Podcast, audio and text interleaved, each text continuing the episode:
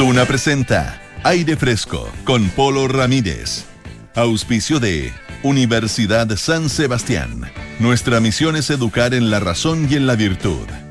Value List y Sobos Autoriza. Duna. Sonidos de tu mundo. ¿Cómo están ustedes? ¿Qué tal? Muy buenas tardes, bienvenidos a esta primera edición del año 2022 de Aire Fresco aquí en Radio Duna. Les mandamos un abrazo a todos ustedes, espero que hayan tenido una linda fiesta de recepción de este nuevo año y por supuesto les deseamos lo mejor en este 2022. Estamos en el 89.7 en Santiago, 104.1 en Valparaíso, 90.1 en Concepción, 99.7 en Puerto Montt. Esas cosas no cambian de un año para otro, eh, o de, en fondo de un día para otro, pero bueno, cambiamos de año, así que eh, todo se renueva. Estamos también en el canal 665 de BTR. Nos pueden escuchar en nuestra aplicación Radio Duna eh, o en duna.cl, donde está toda nuestra programación y también están nuestros podcasts que pueden escuchar y compartir desde duna.cl o también desde Apple Podcasts, Spotify y a través de las principales plataformas de podcast. Hoy tenemos un, eh, un programa entretenido, vamos a conversar de cine Ah, con Fernando Moya, que es productor del Festival de Cine eh, Las Condes, eh, que ya comienza, eh, comienza el día 7 de enero hasta el día 16. Se va a realizar allá en el Parque Araucano y tienen películas muy, muy interesantes. Son dos años de ausencia a los que tuvo el festival en 2019, perdón, 2020 y 2021. Y ahora vuelve entonces este 2022. Es el evento de cine al aire libre más antiguo que tenemos acá en la capital. Y eh, también en nuestra sección Ruta Silvestre estaremos conversando con Susan Wiley, que es la directora ejecutiva de la Fundación Reforestemos. Ustedes saben, lo comentamos hace algunos días, que eh, se cumplieron 10 años desde que ocurrió el eh, ese gigantesco incendio en las Torres del Paine, en el Parque Nacional Torres del Paine, que destruyó no recuerdo exactamente la cantidad, pero fueron, fueron miles de hectáreas. ¿ah? La verdad que fue gravísimo, gravísimo ese, ese incendio. Fue, fue tremendo, causado por un turista que prendió fuego. Así tan, tan simple como eso. Ahí prendió fuego y se le fue, se le escapó de las manos esta situación y generó un desastre, el peor desastre que se haya vivido desde que, desde que se eh, instauró, digamos, esa zona como parque nacional. Y eh, bueno, ahí, a propósito de eso, nació esta fundación Reforestemos y eh, han tenido una labor tremenda, no solo en la reforestación, ustedes pueden ver fotografías, imágenes de, de, lo que ha significado en esa zona esta reforestación, y no solo en las Torres del Paine, sino que también en otros lugares de la Patagonia. Ah, ustedes saben que la, Patagonia en general, eh, no ahora, sino que en eh, tiempos, eh, hace alrededor de un siglo, ah, en tiempos bastante lejanos ahora, pero tuvo en su minuto un nivel de destrucción tremendo, ah, producto también de incendios provocados en esos casos para despejar esos terrenos y dedicarlos a la ganadería. Bueno, eh, y eso también es necesario reforestarlo. Cambió completamente el paisaje, de hecho, de la Patagonia en ese entonces. Bueno, vamos a estar conversando sobre eso porque además Reforestemos ha trabajado ya está cerca de plantar un millón de árboles y ha trabajado no solo en la Patagonia, sino que también en otras zonas eh, afectadas por la deforestación y también por los incendios forestales. Pero partimos, como siempre, con María José Soto y la actualidad nacional, en este caso, a cosas que se están produciendo y, y local pero que tiene conexión internacional, porque es un problema mundial. ¿Cómo estás, José? Bien, ¿y tú? Bien, también. Oye, es que tengo que preguntarte primero cómo lo pasaste en el año nuevo. Si hiciste sí. algo, te acostaste tempranito feliz. Me acosté más bien temprano, eh, resistí los fuegos artificiales. Eh, abrazado de uno de mis perros.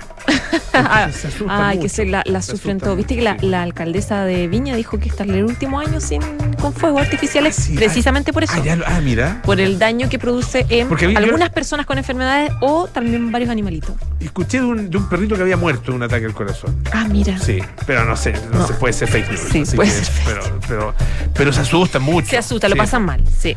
Se asusta. Además tengo un perrito que es nuevo hace unos meses nomás. ¿Ya? Eh, y el pobre cuando empezó, como que me pidió de improviso, y claro, y empezó, empezó a sonar, yo vivo cerca del lugar de lanzamiento de los fuegos artificiales. Entonces, eh, se, se, asustó muchísimo, se escondió detrás de la casa, porque estaba metido así detrás de la, de la casa, donde ¿Ya? duermen las dos, duermen los dos.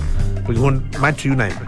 Y bueno, eh, tuve que sacarlo de ahí, llevarlo para adentro de la casa y ahí se. Y abrazarlo, regalonearlo. El, resto de la familia estuvo más, más tranquilo. Pobre. pero muy fuerte, muy largo. Ay, te aburrí. No, no, no vi, no vi nada. No, no, porque no, no, ahí donde estaba no alcanzaba. No, solo escuchabas el, ruido, latero, ya. ya Pero para los niños igual entretenido. Y como que realmente agarra vuelo, así como si fuera una ametralladora. Pero para los niños entretenido, ¿no? Mi hija estaba alucinada. Hasta alucinada. Sí, ah, no, podía creerlo. ¿Y el ruido no, le, no, le, no se asustó? Yo creo que estábamos lejitos. Ya. Se veía bocazo. Ah, entonces era como, no, no era nada molesto. No diga que estaba en colina, de allá lo viste. Sí, pues estaba en colina. ¿Y se vio desde colina? No, había, había, fuegos artificiales aislados, la verdad. No, nada, no, ah, no, creo que los que tú viste. No, no creo, no, porque es muy lejos. Estábamos bien lejos. Tener los cerros entre medio. Sí, sí. No, pero, pero algo vio. pero claro, no era tan molesto, la Bueno, ya, vamos al otro. Celebraste, eso sí. Pero celebré en familia. ¿Y cómo va tu propósito? tus propósitos de, año nuevo, más o menos. Bueno, es que mi propósito era hacer más deporte y tomar menos. bueno, ah. ha pasado poco tiempo. Pero... Sí, pues dame un poquito la oportunidad, estamos a tres. Lo que pasa, eh, o sea, yo empecé mejor que tú entonces, porque salí a trotar el día primero. mira, eso es una muy buena señal. Mi mamá siempre dice que la primera semana es clave. Sí, un trote de primero de enero que ni te lo encargo. Más o menos, no. Más o menos. Sí, no, no, ojalá que. Mira, menos mal no había gente en las calles, estaba todo como bien desocupado, entonces nadie me vio porque no, era bien, bien patético. Pero, pero estoy, estoy retomando. Estás retomando. Estoy retomando. Mañana voy, no, el miércoles voy a hacer un 20K. Ese es mi propósito. Sí, así nomás. Ah, pero de una. se, acabó, lo voy a hacer. Mira. Bien. Vamos a ver qué te cuento el jueves. Si efectivamente lo logré o no. ya. Oye, vamos a otro tema. Vamos a otro tema. Latero también, pues. COVID-19, que nos está acompañando de nuevo este verano. Hay preocupación, lo habíamos visto ya de eh, todo el concierto internacional en Europa, que están súper preocupados por la variante Omicron en Estados Unidos. Y claro, en Chile todavía no tenemos cifras que sean tan alarmantes, pero sí alzas que son preocupantes. Eh, de hecho, en las últimas 24 horas se eh, registraron 1.005 casos de COVID que uno dice, pero es poco. No, porque uno siempre tiene que hacer la comparación con los últimos siete días. Y según el comparativo, tenemos 245 casos más. Mm. Eh, tenemos 9.995 casos activos, lo que es un aumento de 2.200 contagios si se compara también con una semana. Y así, tenemos una positividad del 3,69, que es la más alta en cinco meses. Por lo tanto, claro, ya, listo. O sea, se prendió la alarma. ok, señores, estamos preocupados porque puede venir un rebrote que esperemos no sea tan, tan duro. Por lo tanto, el subsecretario de redes asistenciales, que es Alberto Doñac, detalló que se vuelve a unir este sistema público-privado, el sistema integrado para habilitar camas críticas, UCI, para que estén disponibles en caso de emergencia. Por lo tanto, ya empezó de nuevo esta coordinación entre hospitales y clínicas, donde lo bueno es que, claro, se designan camas dependiendo de la necesidad, incluso incluye traslados eh, interregionales, un poco ayuda en caso de emergencia. Lo bueno de esto es que ya sabemos cómo cómo funciona, ya sabemos cómo hacerlo y finalmente se logró en casos más complejos de la pandemia. Pero claro, estamos complicados, de hecho en Chile eh, los casos de Omicron ya aumentaron en 684. El último reporte fue el 30 de diciembre, la semana pasada, el jueves, y teníamos casi la mitad, 344. Entonces, si, si los vamos contando con la cifra, sí, la cosa se está poniendo un poco, un poco agresiva, razón por la cual algunas eh, eh, ciudades, algunas comunas retrocedieron en el plan paso a paso, que los retrocesos ahora no son cuarentenas, sino que son reducción de aforos nomás. Iquique, Valparaíso, Temuco, Punta Arenas y otras 15 comunas retrocedieron también en el plan paso a paso. Y aquí entra lo político un poco, en que, claro, uno piensa recomendaciones para este verano, qué hacer con las fronteras, turistas que llegan, turistas que salen, etcétera. Eh, Iskia Siches, que es la ex jefa de campaña de eh, Gabriel Boric, presidente electo, a quien se le habla mucho que podría ser la próxima ministra de Salud, por ejemplo, ella, eh, ex presidenta del Colegio Médico, ella habló de la necesidad de em, endurecer un poco las medidas. Un poco en la línea con lo que Iskia Siches siempre ha planteado de cómo enfrentar la pandemia, que te acuerdas que tenía hartas peleas en algún minuto con el gobierno porque quería mantener las cuarentenas o cerrar más las fronteras, etcétera. Y ella dijo que fue un error haber retirado las cuarentenas en los viajes internacionales. Recordemos que antes eh, lo que pasaba en Chile era que tú tenías que irte a cuarentena y pasar sí o sí cinco o siete días, dependiendo, digamos, del, del nivel en que estábamos. Que lo fueron reduciendo, recuerdo. Se fueron reduciendo Sí. y, claro, como al quinto día tú te hacías un PCR, si salía negativo te podías ir a tu casa o podías salir, digamos, de tu casa. Eh, después de eso cambió y tú te haces PCR en el aeropuerto. Eso independiente del PCR, el del que tú traes de tu viaje. Ajá. Te haces el PCR y al resultado del PCR tú tienes que estar en cuarentena. Muchas veces esas cuarentenas eran en el mismo aeropuerto, digamos, encerrado, o te podías ir a tu casa, etcétera.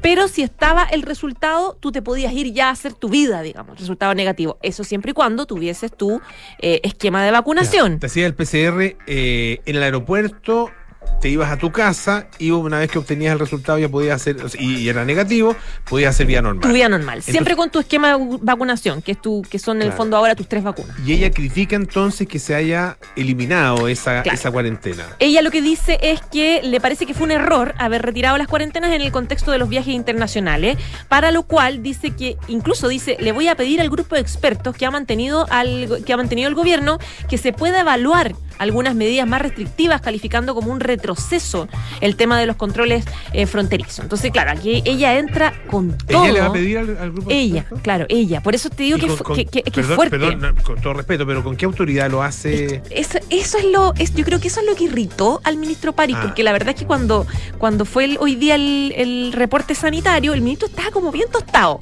con esta declaración que hace, que hace Isquia Siche. Bueno, amigos, amigos no son. Nunca fueron amigos, no, nunca fueron amigos. Ahora, no fueron tan mala relación que como la que tuvo, ¿te acuerdas, Isquia con, con Mañalich? Que eso se agarran del moño. Sí, bueno. Acá eh, era otro una... carácter también. Sí, era otro carácter, era más enojón. Sí. El ex ministro Maña, le mandamos saludos.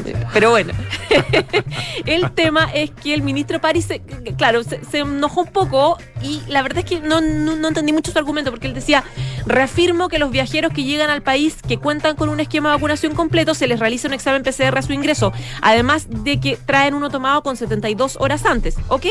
Sí, es cierto. Y deben cumplir cuarentena en un domicilio reportado en la declaración jurada hasta que reciban su dato, su resultado negativo. Pero claro, eh, esto no es así, po, porque él se refiere solamente a los países que africanos. ¿Te acuerdas que pusieron sí que tenían que hacer eh, en el caso de los países de las personas que vinieran de África, porque de ahí viene Omicron, eh, tenían que hacer sí o sí una cuarentena, Claro. aunque tuviesen sus tres dosis, no importa. Claro, claro. Eh, y claro, pero en el caso de cualquier, por ejemplo, si alguien viaja a Argentina y tiene su PCR negativo y tiene sus tres dosis, eh, puede pasar, digamos, puede pasar sin ningún problema y hacer su vida normal. Oye, ¿viste Y a que, eso se refería Isquia. Claro, eh, viste además que de los Omicron que hay eh, que haya eh, eh, detectados, digamos, identificados, eh, hay una cantidad muy importante que, bueno, que vienen del extranjero y particularmente de Estados Unidos. Sí, la mayoría son de Ah. Estados Unidos, por ahí está la, la cantidad. La claro, eh, lo que hace... bueno, la mitad de los casos corresponden... casos. Es mucho. Es mucho, sí. Claro, eh, y, y- y eso además hace que, obviamente, eh, el- el- la- no sé, pues uno dice, ¿por qué no poner restricciones a ciertos, a los viajes hacia ciertos países? Eh, Países que lo han hecho además, porque han puesto han restricciones, a- hecho restricciones y a nosotros nos han puesto hartas restricciones. Claro, Sí. ahora, bueno, no sé, claramente no es el minuto de, no es el minuto de, o sea, por una cosa de, de- no es el minuto de viajar, de viajar al exterior. O sea, lindo, no es minuto. rico, Es rico, rico, hacerlo, lo más rico, súper rico. Y, y, y- y envidio a la gente que lo, que lo hace y maravilloso.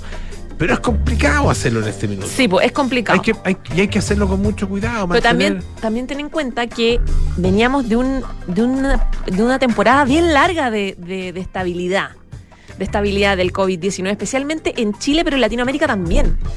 Entonces, como, claro, es, es- muy latero que las cosas cambien de un minuto a otro y que uno diga, eh, no sé, pues por ejemplo, Polo, hace cuatro meses, cinco meses, y uno diga, ok, tengo mi esquema de vacunación, están vacunados, no sé, mis niños, etcétera, creo que ya puedo hacer un viaje finalmente que tenía programado hace tres años, dos años, etcétera. Entonces, claro, pero las cosas cambian tan de minuto a otro que, que es, es duro. Es duro pensar en que la vida finalmente va a ser así, que uno puede planificar algo como un viaje y puede creer que es responsable viajar ahora, pero claro, puedes llegar un minuto en que, como dices tú, ya no es, ya no es tiempo de viaje. Pero ¿cómo si hace dos meses sí? Bueno, ya no.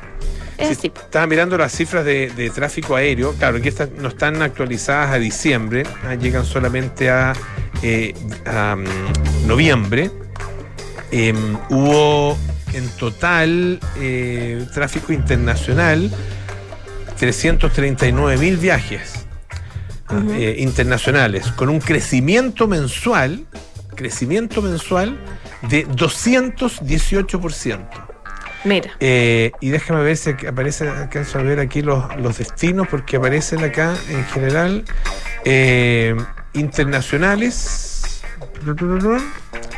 Claro, el 54% a Sudamérica, el 26% a Norteamérica, pero si uno lo mira por país de destino, del total de 339.000, 73.000 personas fueron a Estados Unidos Mm. son cifras altas. ¿no? Eh, hay claro, hay que compararlo con otros con otros momentos de, de- de la, de, la, de la vida, digamos, o sea, de, la- de los últimos años, cómo ha sido, etcétera. Está, está bien, está bien, hay que mirarlo, hay que mirarlo bien en detalle, pero son cifras altas eh, y la mayoría de esas personas, o la mitad prá- prácticamente de, lo- de los que viajaron a Estados Unidos, lo hicieron a Miami. Todo bien, todo bien, pero tiene sus consecuencias. Ese es el problema. Ese es el problema. O sea, sí. todo acto tiene sus consecuencias y en este caso no, no es la excepción. Entonces hay que tener esas consecuencias en cuenta y esa, y esa posibilidad de que se produzcan eh, eh, a partir de esta enorme cantidad de viajes a ciertos países donde tienen alta circulación eh, viral. Y, y donde- también que hay gente que venga también de, de hacer turismo. Oh, Las dos claro, cosas. que es- que- sí, que vienen, vienen, son pocos, eso sí, los que. Pero bueno, y de todas maneras está viviendo. Eh, Estados Unidos, de hecho, estaba mirando acá hace poquito minutos una, la noticia de portada del New York Times. Estados Unidos dice, da la pelea para evitar cuarentenas masivas ah, en la medida en que el Omicron se, eh, se dispersa. ah. O sea, eh, está tratando de evitar justamente esas, esas cuarentenas. Eh, y acá estamos con, mucha apertura, con tal vez demasiada apertura hacia, hacia cierto tipo de, de viaje. Entonces, bueno, es una cuestión que, que obviamente las autoridades tienen que analizar y, y tendrán, me imagino, toda la, toda la información. Pero lo que está y lo que parece bastante claro es que eh, se nos viene una, un periodo complicado, ¿no? de, de varios Oh, miles es de casos diarios. Ah, con esas cifras que daste al principio. Oye, do- dos datitos chicos. eh, hay preocupación en Tarapacá, ¿eh? que tiene una señal preocupante porque se disparó cinco veces los casos en apenas una semana. También algunas zonas de la re- región metropolitana, zona oriente, también comunas. Así que ojo con eso. Ya, pues, José, muchas gracias. ¿ah? Un abrazo, chau, chau. Escuchemos a los Beach Boys con California Girl.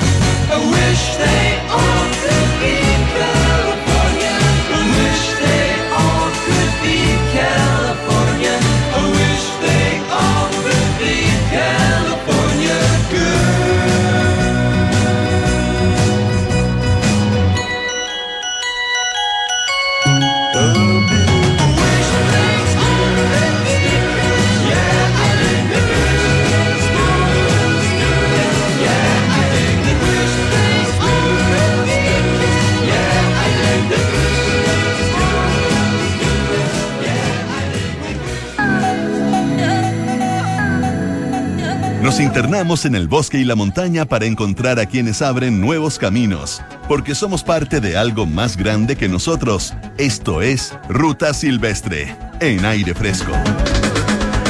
Todos los días lunes hablamos de naturaleza acá en aire fresco, en nuestra sección Ruta Silvestre.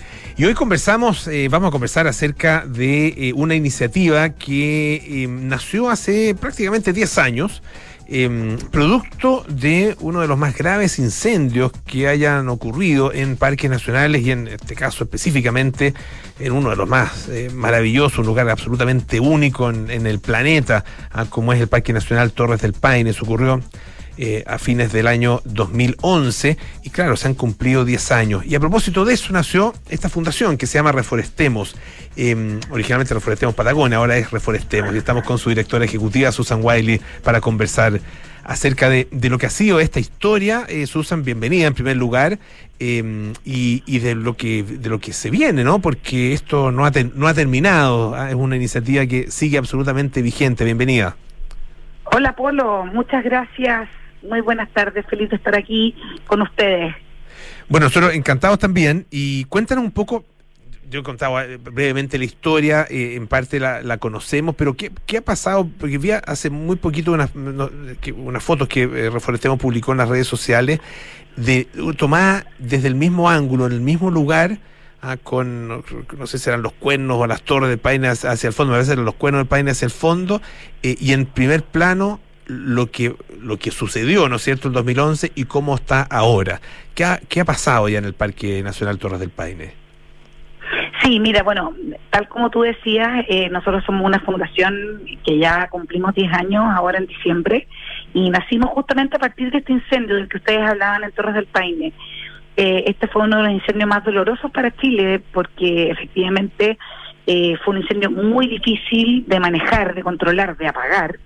Eh, el verano del año 2012 y, y se quemó, se llevó más de 17.500 hectáreas. Eh, a partir de ese daño y de ese gran catástrofe ecológica, nació Reforestemos Patagonia como una campaña ciudadana donde buscamos articular proyectos público-privados y poder reforestar eh, parte de este parque nacional maravilloso que nos pertenece a todos y que como chilenos tenemos que cuidar como una verdadera joyita. Eh, y, efectivamente eh, tuvimos un viaje ahora en noviembre, fuimos a ver los árboles que habíamos plantado del año 2012, en mayo del 2012, unas lengas preciosas que al principio eran muy chiquititas.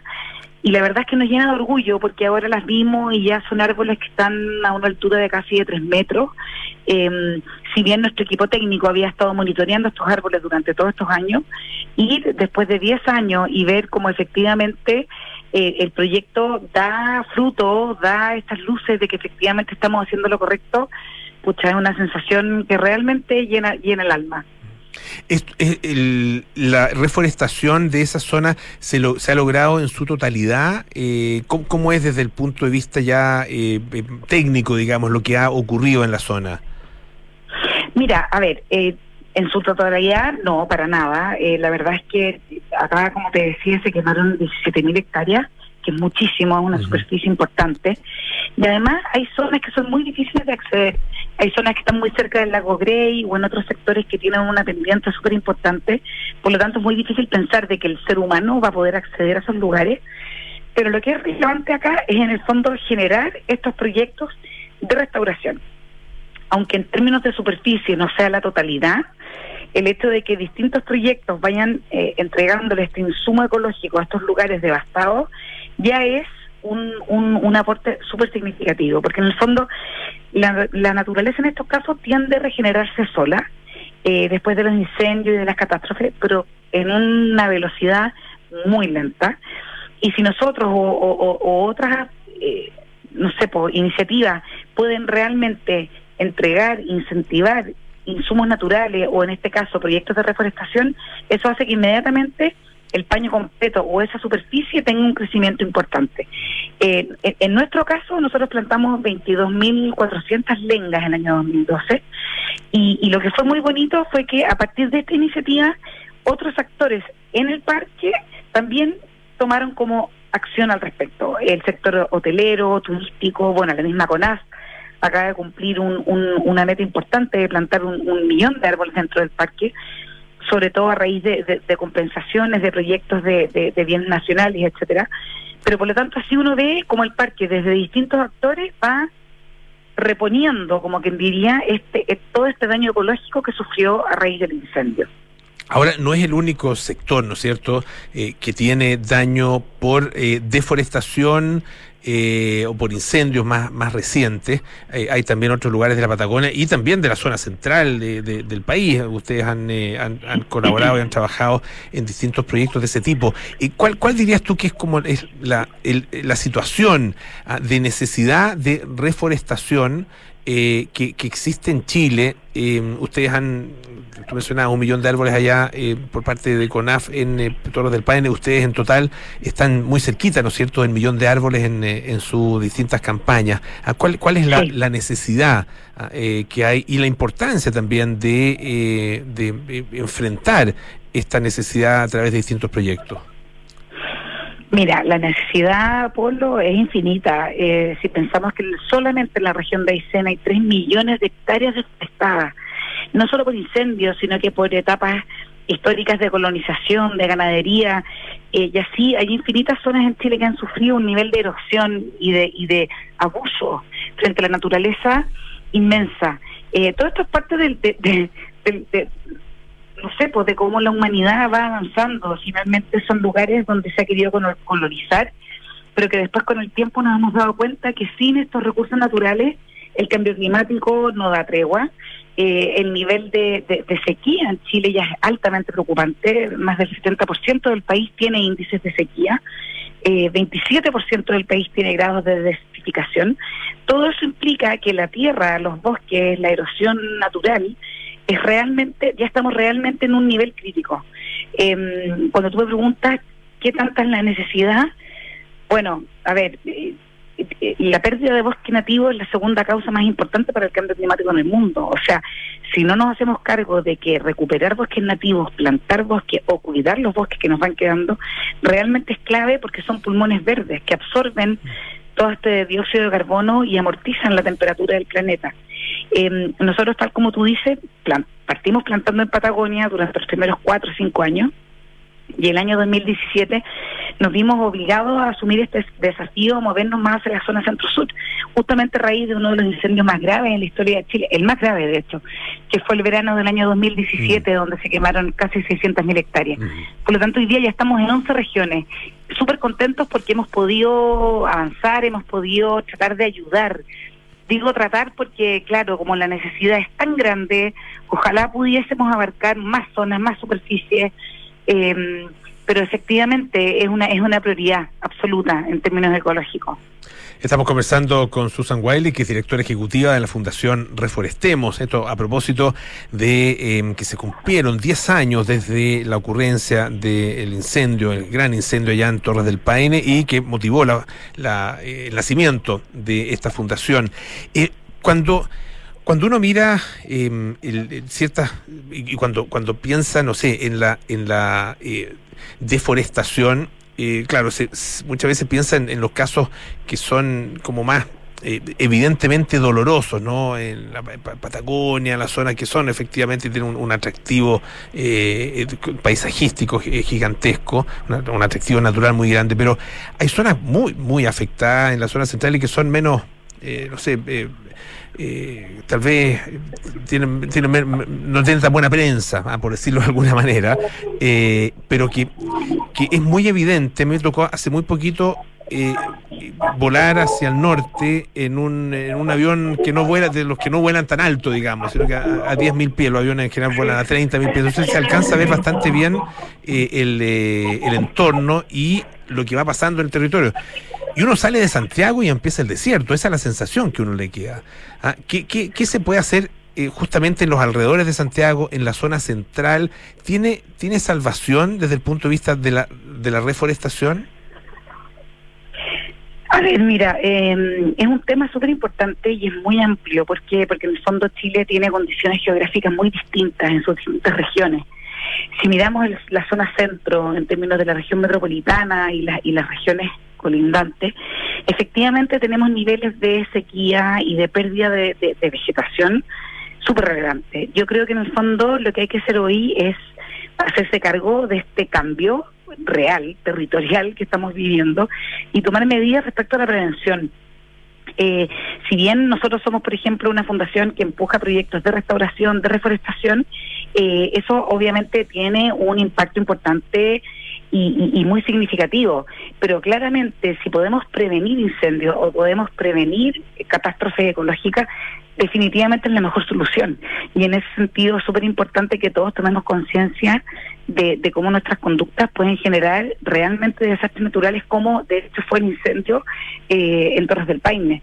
En el fondo, hacernos cargo de que estamos viviendo en un ecosistema muy distinto en el que en el que nos criamos varias generaciones atrás eh, y siempre tomar conciencia de, del cuidado del agua, del cuidado de las plantas, de reforestar, reforestar con especies nativas, en el fondo proteger estos elementos que son propios de nuestro hábitat. Es la única manera de, en el fondo, respetar y mantener la biodiversidad única de, la región central, del bosque del bosque mm, esclerófilo, que en el fondo va quedando poco. Si al final, como tú dices, uno, uno, uno circula de Santiago hacia el sur o uno puede volar y ver desde arriba y se ve efectivamente cómo las zonas han sido realmente eh, devastadas o están mm. secas o en el fondo no sé, por ejemplo, solamente en la zona de Concepción queda un pequeño pulmón verde chiquitito en el Parque Nacional Nonquén, que es de los pocos bosques propios de la cordillera de la costa que van quedando de esa zona.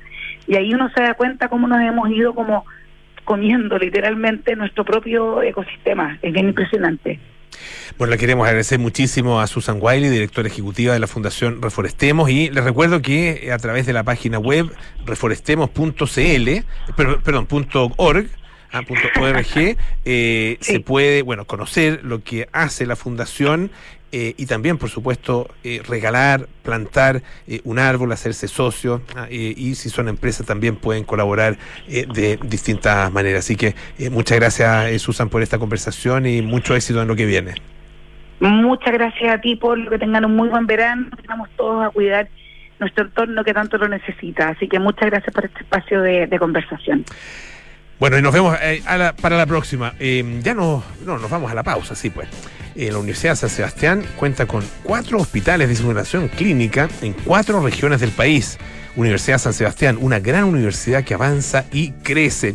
¿Hace cuánto no revisas tus inversiones? ValueList es una plataforma de seguimiento de inversiones que elimina ineficiencias en tu desempeño y monitorea costos, rentabilidad y liquidez. Conoce más en www.valuelist.cl. Hacemos una pausa y volvemos con más aire fresco. Esto es Radio Duna.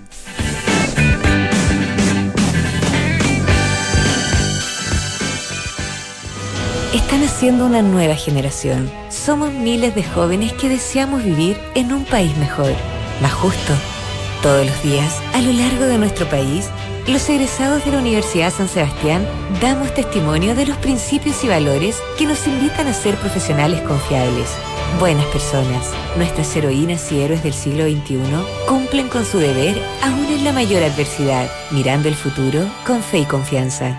Nuestra misión es siempre educar en la razón y en la virtud.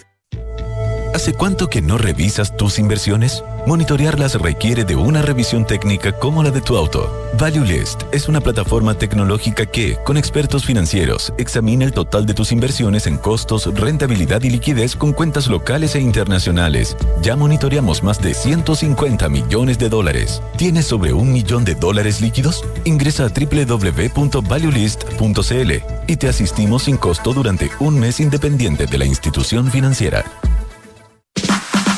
Sobos Autoriza es tu aliado en el desarrollo y gestión digital de tu negocio. Obtén tu certificado digital en www.autoriza.cl y comienza a emitir facturas y realizar los trámites de tu empresa 100% en línea. Ahorra tiempo y papel con el certificado digital de Sobos Autoriza y haz crecer tu negocio con el respaldo de una compañía líder en soluciones electrónicas. Sobos Autoriza, tu aliado en certificados digitales. Ya no les queda nada para irse de vacaciones, ¿no? Sí, y lo mejor es que nos vamos dos semanas. Oye, a todo esto, ¿ustedes tienen alarma? Sí, la de Verisur. ¿Y qué tal? Nosotros buscamos instalar una antes de irnos. Mira, la contratamos justo antes de las vacaciones y la verdad es que nos fuimos mucho más tranquilos. Se la recomiendo. Ya, llegando a casa los llamamos. Protege lo que más te importa con alarmas Verisur. Tu hogar monitoreado las 24 horas del día. Llama al 600-385-0003 o calcula online en verisur.cl. Este verano, activa Verisur. Activa tu tranquilidad. Estás en aire fresco con Polo Ramírez. Ya estamos de vuelta aquí en aire fresco. Esto es Radio Duna. Y eh, escuchen con atención lo siguiente. Sobos autoriza, te acompaña en el proceso de transformación digital de tu emprendimiento. Obtén tu certificado digital en www.autoriza.cl para empezar a facturar de manera electrónica, facilitar la gestión de tu empresa y hacer crecer tu negocio. Le damos la bienvenida a Sobos Autoriza aquí Aire Fresco. Bueno, ya estamos con nuestro entrevistado de esta tarde, nuestro segundo entrevistado en realidad. Eres eh, productor del Festival de Cine de Las Condes, pero es eh, en realidad productor de eh, artes visuales, ¿no es cierto? De, Así es, de eh, la la Corporación Corporación Cultural, Cultural de Las de Las Condes. Fernando Moya está con nosotros esta tarde nuevamente. Fernando.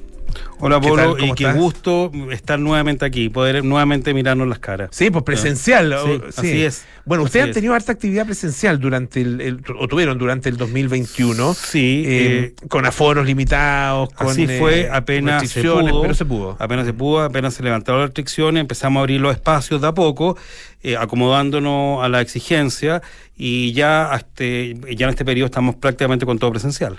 Eh, esto eh, involucra en el caso de, de- de tu pega específica, Sí.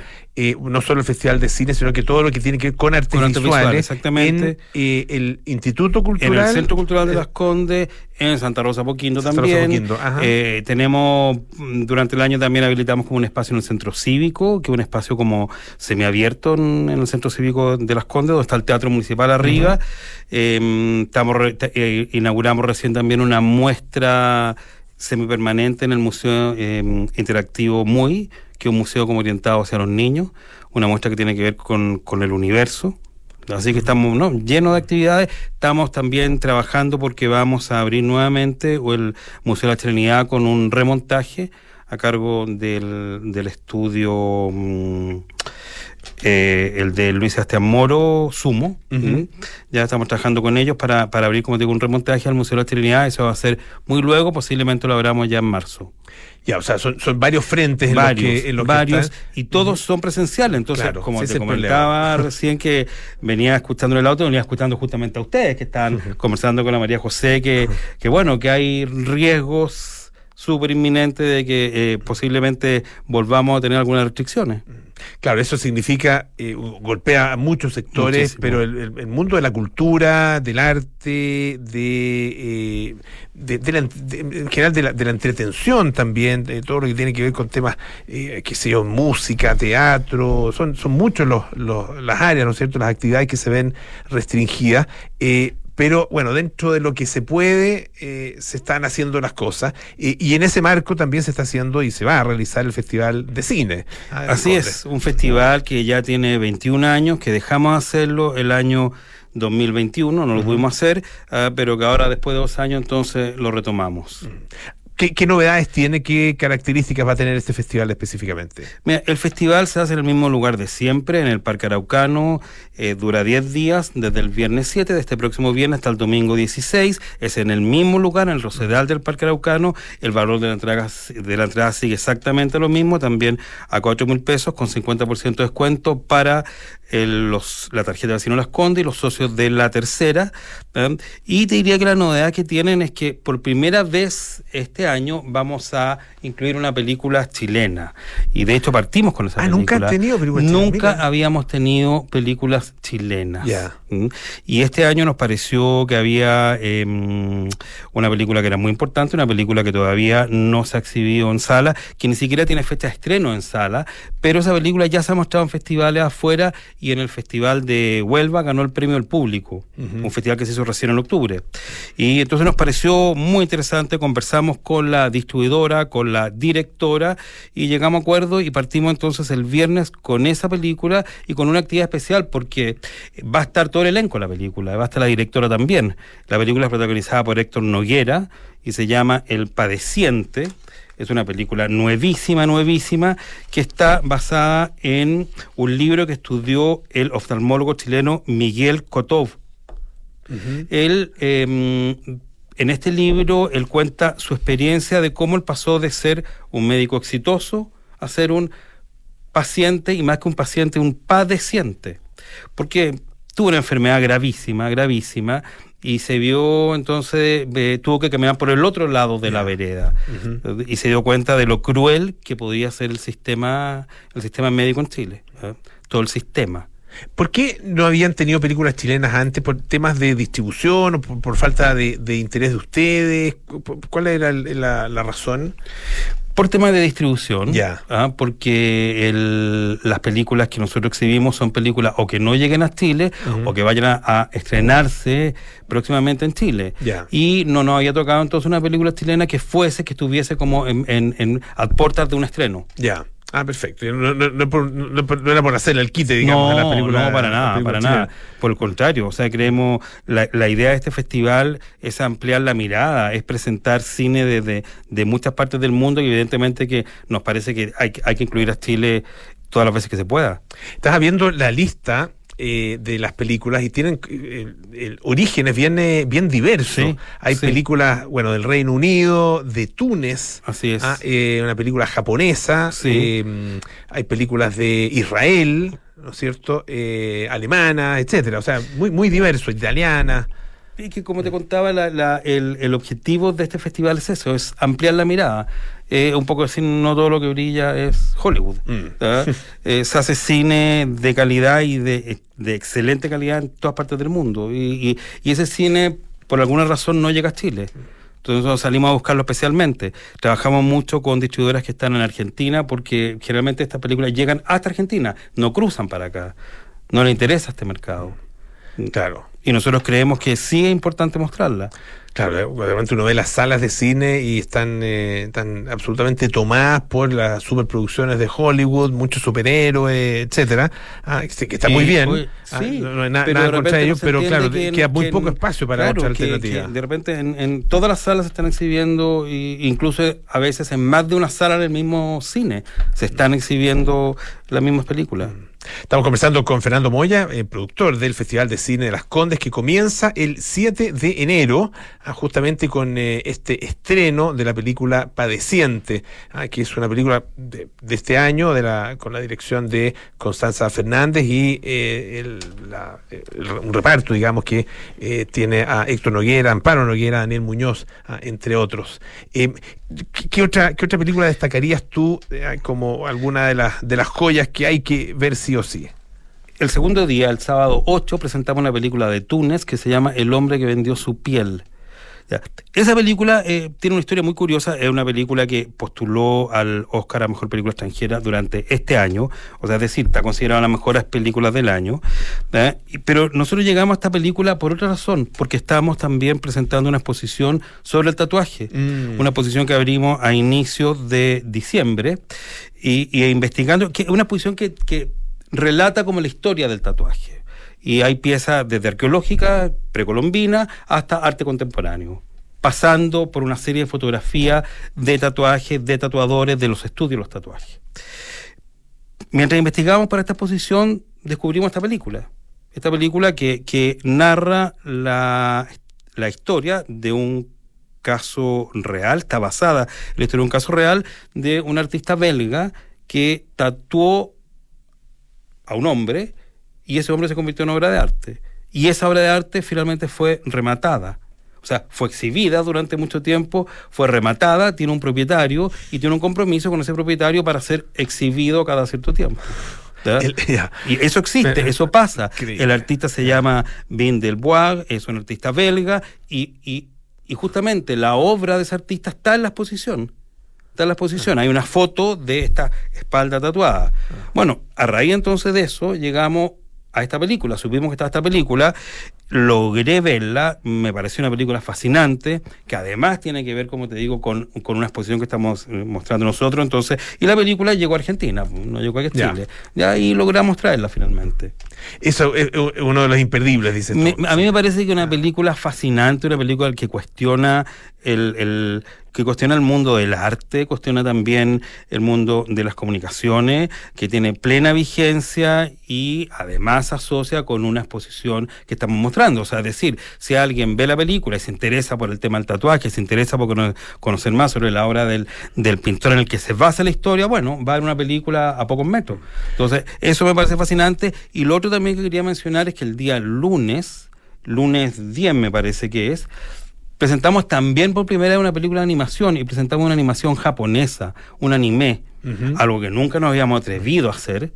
Ahora sí lo hicimos, porque un anime que le ha ido espectacular donde se ha mostrado, que las críticas han sido fascinantes, y dijimos, bueno, ¿por qué no? ¿Por qué no? Si, si nuestra idea es abrir la mirada, bueno, seamos capaces también de abrirla hacia otra estética. Es una película que se llama Bell. Bell, Bell, exactamente. Una historia adolescente eh, de un estudio clásico de animación, de un estudio que posiblemente los los fanáticos de las mangas lo ubican perfectamente. De hecho, ya ha hecho otras películas muy conocidas, y, pero esta es primera vez que se incorpora a la parrilla del festival. Hay también eh, películas de un origen que se ha hecho, se han hecho bastante eh, más conocidos y más populares en el último tiempo, eh, estoy pensando en Israel, por ejemplo, ah, que a través de, la, de las plataformas de streaming, eh, sobre todo Netflix, está presentando cosas bien interesantes, y eh, Dinamarca, ah, desde donde también han llegado muchas, muchas películas y series. Curioso, yo creo que tenemos que agradecer a, Netflix y a todas las plataformas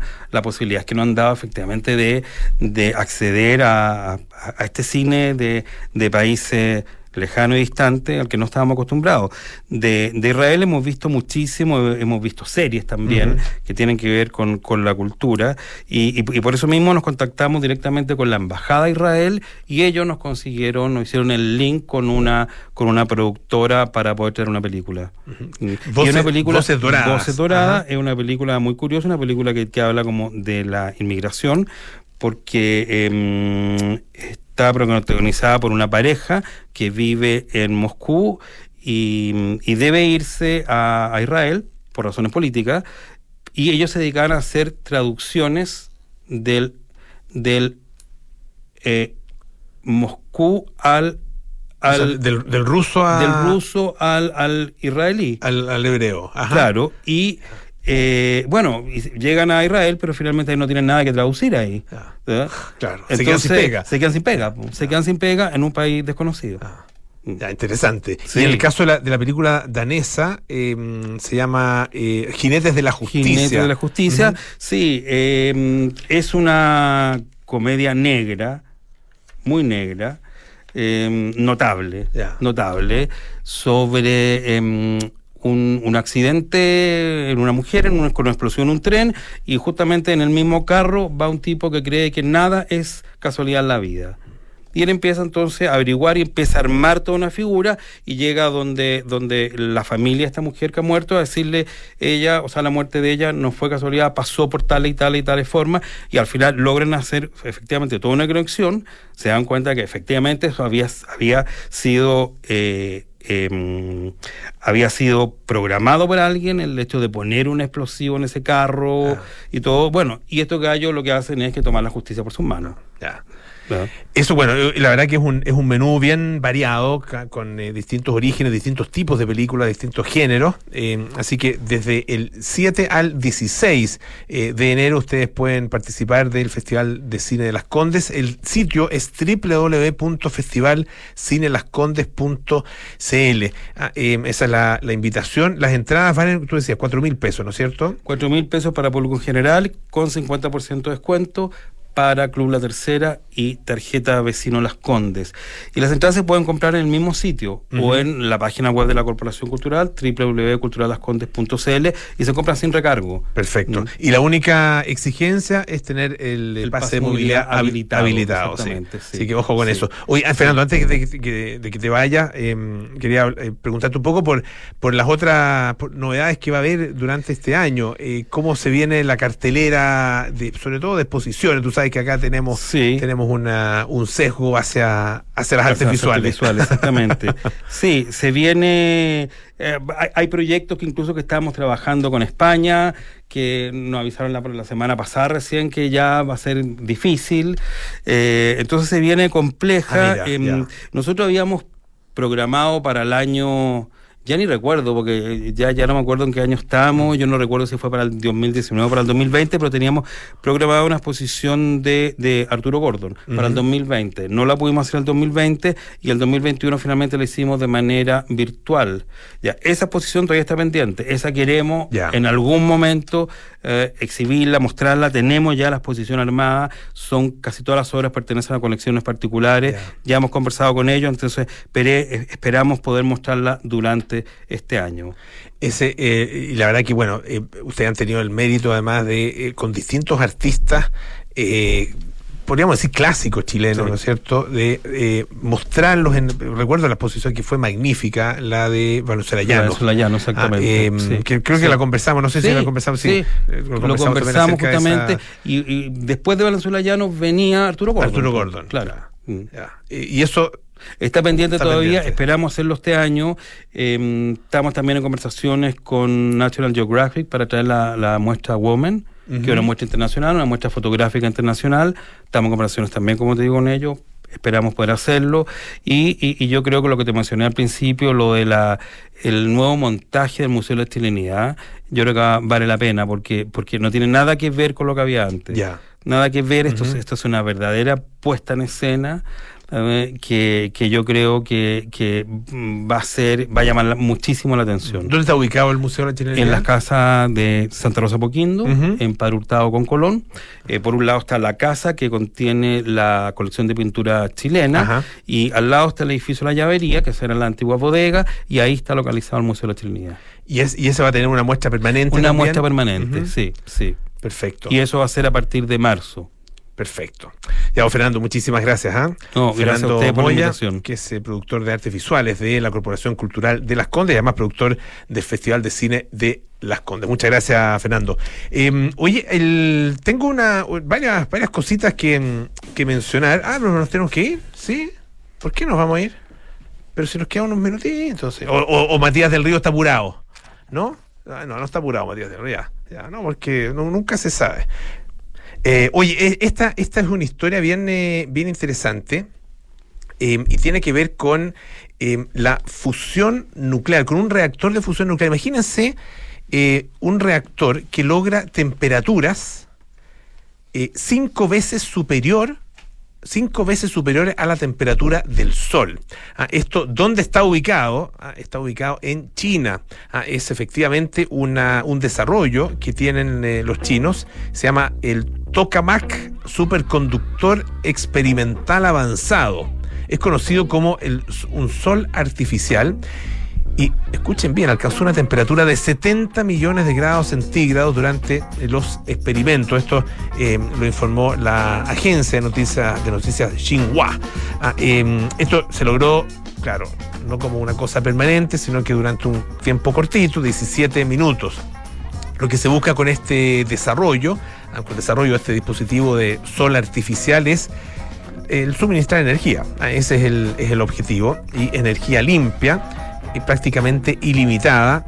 ¿Y de qué manera? Bueno, imitando las reacciones naturales que se producen en el Sol ¿ah? y en todas las estrellas. El Sol es una estrella, como ustedes bien lo saben. Em, dice eh, un investigador del, Instituto de Física del Plasma de la Academia China de Ciencias, que es la persona que dirigió el experimento, el profesor Gong Xiansu, dice que la reciente operación sienta una sólida base científica y experimental para el funcionamiento de un reactor de fusión. Este es un, em, un eh, proyecto que le ha costado a China, las cifras son increíbles, 942 mil millones de dólares. 942 mil millones de dólares. Imagínense eh, y claro, eh, se va a poner en marcha, digamos, el, funcionamiento, o sea, el funcionamiento ya definitivo eh, va a ser durante este año. Em, claro, la energía limpia tiene distintos orígenes y el caso de la fusión nuclear es, eh, es, es interesante, tiene su riesgo, por supuesto, pero es interesante porque eh, bueno, logra grandes cantidades de energía y además eh, de manera permanente. ¿ah? No depende de las condiciones meteorológicas, como si depende la energía, eh, qué sé yo, eólica o la energía eh, de origen solar. Em, los reactores de fusión, de fusión nuclear producen, em, reproducen, digamos, la física del Sol y fusionan eh, núcleos de núcleos de átomos, núcleo atómico, para generar eh, unas enormes cantidades de energía y que eh, pueden convertirse, por supuesto, en electricidad. Eh, no requiere combustibles fósiles, no deja residuos peligrosos, a diferencia del proceso de fisión nuclear, que es el que conocemos habitualmente, que impulsa la producción de energía nuclear comercial. además dice que el riesgo de que se produzca una catástrofe es mucho menor en el caso de la fusión nuclear en, eh, comparación, digamos, con la fisión nuclear, que es la que eh, habitualmente eh, conocemos. Em, este reactor chino también va a trabajar junto con otro reactor que, que se está construyendo en Marsella, en Francia. Que es el reactor termonuclear experimental internacional y que va a ser el mayor del mundo una vez que se haya terminado. Bueno, ahora sí ya nos tenemos que ir. Viene cartas notables con Bárbara Espejo. Eh, hoy la carta de Marlene Arens, una carta histórica. Luego nada personal con Matías del Río y María José Soto. 20 horas, Terapia Chilense con Héctor Soto, Arturo Fonten y Andrés Benítez. 20-30 horas, Sintonía Crónica Discografía con Bárbara Espejo, Rodrigo Santamaría. Hoy, Serge Gainsbourg. Y nosotros nos juntamos mañana a las 6 de la tarde para más aire fresco. Que estén muy bien y sigan en compañía de Radio Duna.